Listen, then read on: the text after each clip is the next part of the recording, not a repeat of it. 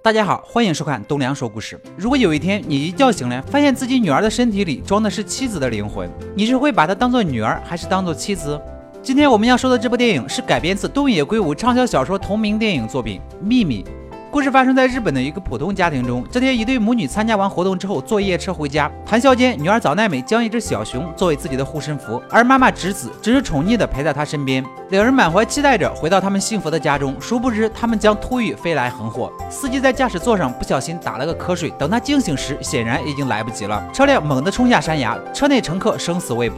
第二天早晨，在家悠闲的吃着早饭的平介，从电视新闻中得知了此事。突如其来的打击令他几乎昏厥。一想到妻女临死前面临了怎样的恐惧与无助，凭借再也坐不住了。他冲到医院，想要快点确认妻女是否平安无事。然而，在看到妻女在病床上昏迷的样子之后，凭借却无能为例。此时，妻子的情况开始恶化。凭借听他嘴里念着女儿的名字，就将两人的病床拉近了些，并牵起两人的手，将他们放在一起。妻子就像收到女儿平安的消息一般去世了。凭借悲痛欲绝，没有注意到侄子的手中亮起了一道光芒。与此同时，身旁的早奈美睁开了眼睛，凭借急忙转身查看他的情况，没想到早奈美竟然告诉他自己是侄子。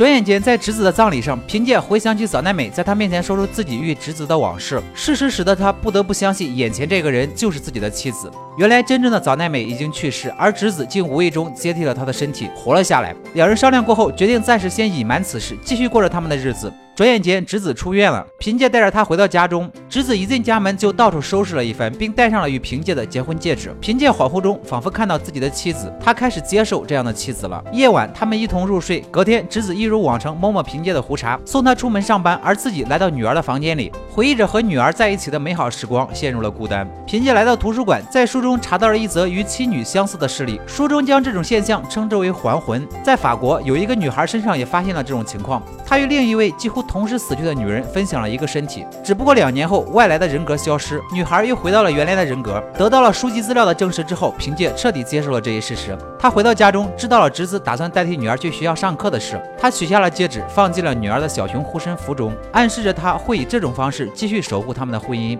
第二天，侄子去学校上课，他表现出了与女儿截然不同的一面，这令旁人觉得吃惊，并且成功引起了老师的注意。重返校园的侄子还发现女儿比自己要聪明的多，因为他在遇到难题的时候只需要多思考一下就能够解决。他对这个发现惊喜不已。一个夜晚，凭借和侄子在家中吃饭，侄子问凭借今后他们要怎么做羞羞的事情。然而凭借觉得他根本就是在胡闹。想来也是，如今的侄子长着女儿的脸，试问谁能下得去手？凭借不愿意做羞羞的事，却和在超市偶遇的老师聊得很开心，这使得侄子醋意大发。一阵玩闹后，侄子告诉凭借自己想要去学习脑科，希望借此弄明白自己身上发生的事情。另外，侄子也不希望浪费重新生活的机会，凭借对此表示支持。于是，侄子开始了努力学习的日子。他经常边做饭边学习，连圣诞节都在努力做题。在生活中，侄子也渐渐适应了自己目前的学生角色，并且以优秀的成绩考上了梦寐以求的好学校。学习方面终于告一段落，两人喝酒庆祝，侄子醉了。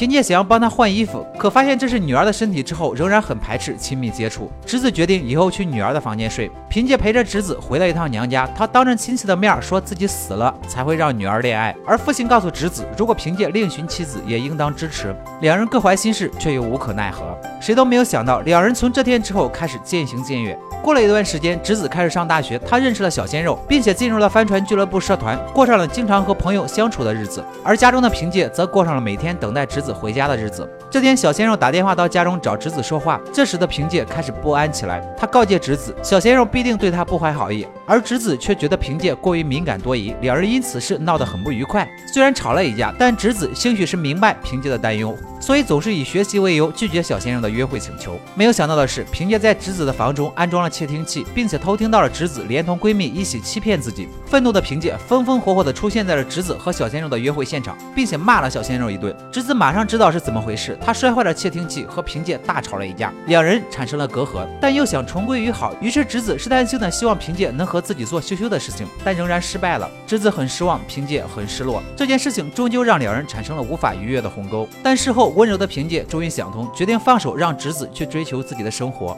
直子捧着早奈美的护身符，流下了伤心的泪水。没想到次日早晨醒来，凭借惊讶的发现，女儿早奈美的人格回来了。原来她和直子的人格可以通过睡觉互换。于是早奈美和直子开始互相写信和对方交流。他们似乎回到了往常的幸福时光。可是好景不长，属于直子的时间越来越短。他终于在一个黄昏，永远的离开了凭借和早奈美。时光飞逝，早奈美结婚了。婚礼上，早奈美和凭借进行了一次谈话。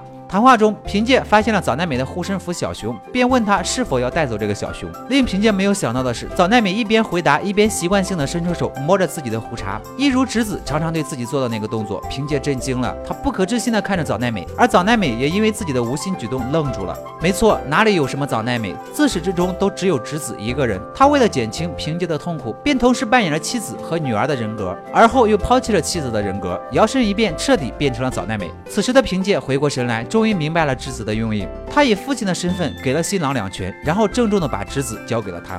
故事的最后，之子眼含热泪的看着凭借，没有人知道他在想什么，没有人知道他内心的苦楚。直子这一人物在故事中一直背负骂名，许多人认为他的做法太过自私，可谁又能够想到，直子活在早奈美的身体中，被迫改变了原有的命运，直接导致了自己与凭借的隔阂，这是多么令人心痛的一件事啊！假如有一天这种事情发生在你我身上，该怎么办呢？好了，今天的故事就说到这里。喜欢我的朋友，记得点赞、评论、关注一下。我们下期再见。